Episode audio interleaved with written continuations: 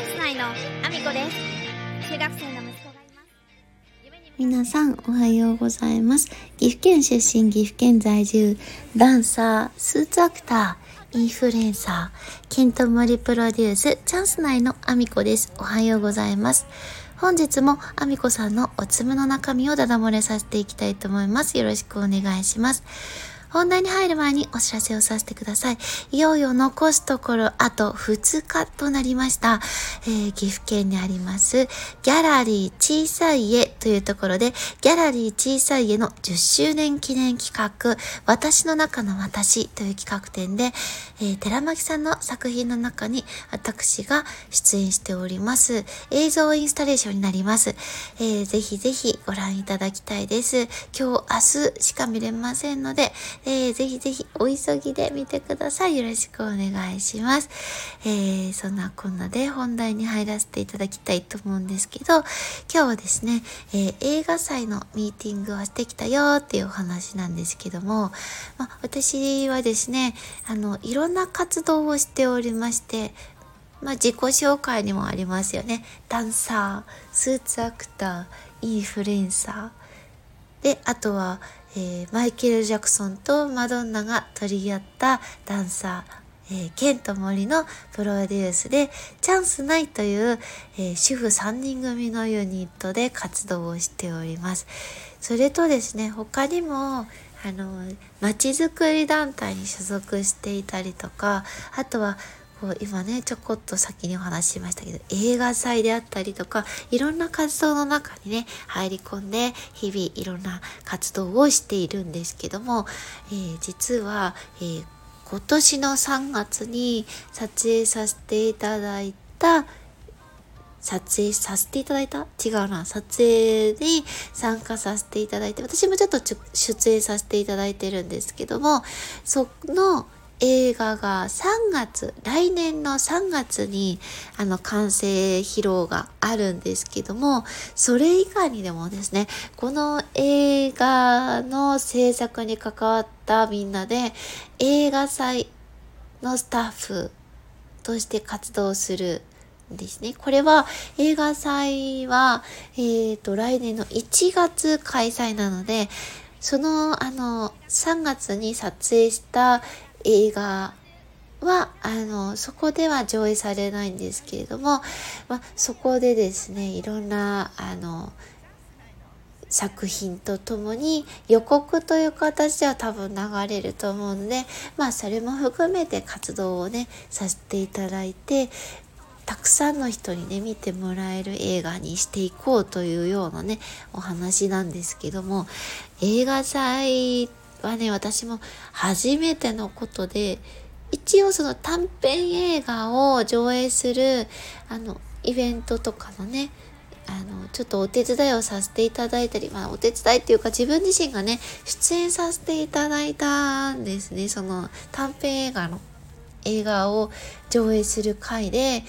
踊らせていただいたりっていうことはあるんです。なので、全く知らないに入れていいかどうかはわからないんですけど、ただ映画祭っていうのは本当に初めてなので、えっ、ー、と、わからないことだらけではあるんですけども、私自身にできることをやれたらなと思ってます。まあ、広報活動というのは、まちづくり団体でもやっていたりとか、プレススリリースを書いたりとかね、あの、新聞社に送ったりするやつをプレスリリースって言うんですけど、そういうのを、あの、書いたりっていうことも経験は一応あるので、まあ、広報的な形で関われるんじゃないかなと思ってるんですけど、これでもね、町おこし映画って一概にそのなんだろう、こういうものっていうふうに定義づけできるものではないんですけど、ただ、今回のね、その地域でこういうものを、あの、映画祭を作っていこうっていうことはですね、そのメリットが一応、まあ、経済的な効果であったりとか、まあ、たくさんの人に、えっ、ー、と、なんていうのかな、その関わることで得られる、あの、ものだったり、地域の活性化の中で、あの、たくさんの人他の地域から来てもらうっていうメリットであったりとかあの今までねその地域で作られた映画まあ、例えばクラファンで作られた映画とかもそうですよね。短編映画とかってどうしても1回2回上映したらそこで終わってしまうっていうことがほとんどなのでそれを、まあ、たくさんの人にあの見てもらう機会を作る。でその地域で作られたものとかを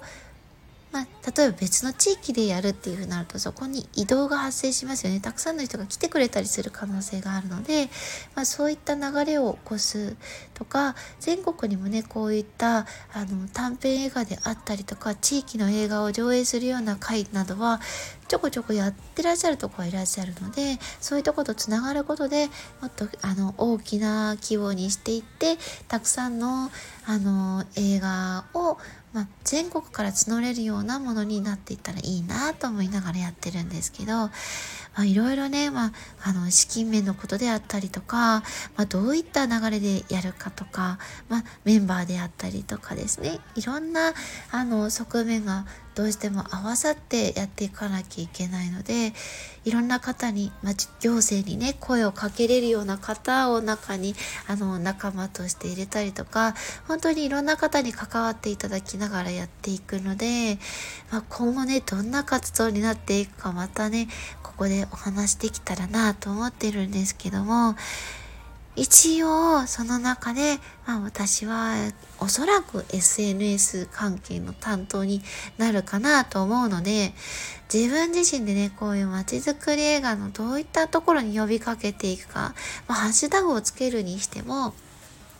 興味のある方にその届かないと意味がないので興味のある方に届くようにするにはどうしたらいいかっていうのをねちょっとあの活動が本格的になる前に私自身もいろいろ調べながら、えーと、少しでもね役に立てるようにできたらなと思ってます。ちょっとそれと別でね、ちょっと小話なんですけど、このね、映画祭のミーティングに行く前に、私あの、普段通らない道なんですけど、まあ、たまに通る道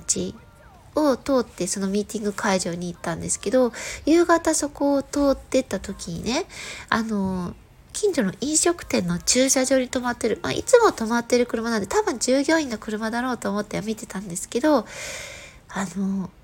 ヘッドライトがついてたんですよ。でライトの光が強かったからあの運転した時には乗ってるように見えたんですよね。はっきりあの見えなくてライトが光が強くてであのミーティングの帰りにもねそこを同じ道を通ってきたんですけどまだついてたんですよライトが。で今度は明かりが弱くなってたのでよく見たら人が乗ってなかったんですよ。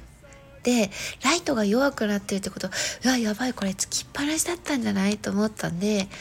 えー、それはちょっと危ないよなと思って、完全に落ちちゃったらやばいでしょ？なので、慌てて、あの、そこのね、飲食店だったんですけど、食べもしないのにね、お店の中に駆け込んでって、すいません、食べるわけじゃないんですけど、あの、ずっとライトがついてるみたいなんです。で、あの、さっき通った時わかんなかったんだけど、光が弱くなってるから、多分ずっとつけっぱなしだと思いますっていうことで、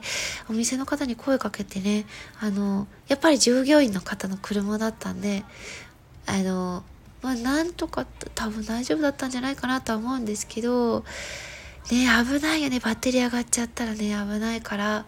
もう私自身もねやっちゃったことがあるので声をかけには行ったんですけどただ飲食店でしょ？で結構ねちゃんとしたお店というかまあねあのーなんだろう、ファーストフードみたいなお店ではなくて、あの、ちゃんとした料亭みたいなとこだったんで、すごい入りにくかったんですけど、あの、ちょっと声がけをしてね、まあ、多分大丈夫だったろうと思います。わざわざ残ってても私にできることなんてなかったから、私もね、ちょっと子供が家で待ってたから急いでたのもあって、声がけだけしかしてないんですけど、まあちょっとそんなこともあり、